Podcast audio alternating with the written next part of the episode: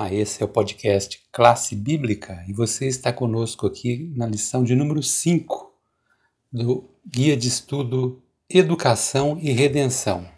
Hoje, 24 de outubro, sábado, vamos continuar aqui com um novo tema, Jesus agora como mestre dos mestres, e eu vou inicialmente passar para você o verso especial da semana, aquele que é um que o autor escolheu como representativo para toda a semana.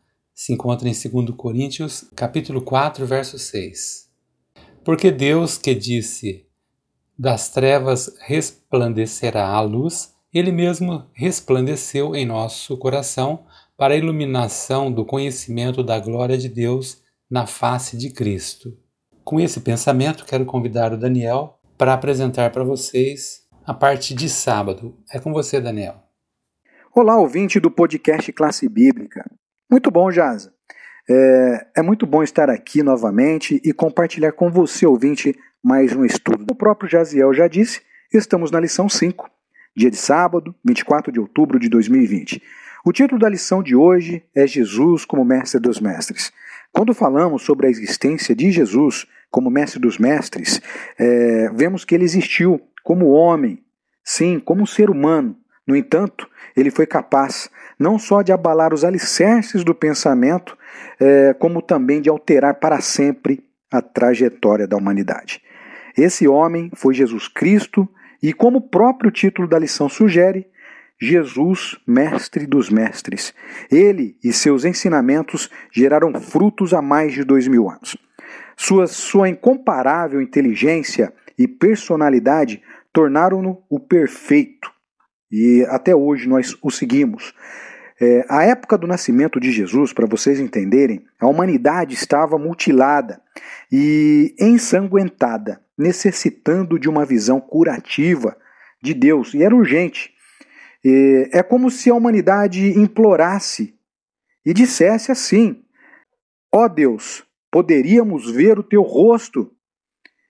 E ao enviar o seu filho a este planeta que nós vivemos, o Pai enviou o Mestre dos Mestres em uma missão: mostrar o seu rosto à humanidade. Foi aí que a humanidade passou a conhecer Jesus. Ele foi realmente um mestre dos mestres, o exemplo que devemos seguir nos dias atuais. E ao observarmos o mestre dos mestres vir à Terra, o que aprendemos com ele? Bom, Jesus foi o exemplo de conduta tão forte e marcante que, quando se esperava que ele falasse, ele se, se simplesmente silenciava. Quando se imaginava que ele puniria alguém por alguma coisa, ele perdoava. Quando se achava que ele é, ostentaria seus feitos, de tudo que ele fez, ele mostrava-se humilde. Sempre foi humilde.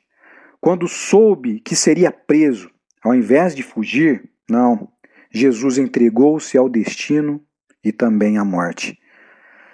Ele viu de perto a fome, a miséria e a dor, mas manteve-se firme em seus propósitos. Ele tinha um objetivo. Tamanha era sua capacidade de gerenciar as emoções que, apesar de inúmeras provações, porque ele passou, Jesus tornou-se o símbolo maior da esperança do amor, da dignidade e também da compaixão. É, na passagem de 2 Coríntios 4, 6, vemos o seguinte: O Deus que disse que da escuridão brilhe a luz é o mesmo que fez a luz brilhar no nosso coração. E isso para nos trazer a luz do conhecimento da glória de Deus, que brilha no rosto de Jesus Cristo.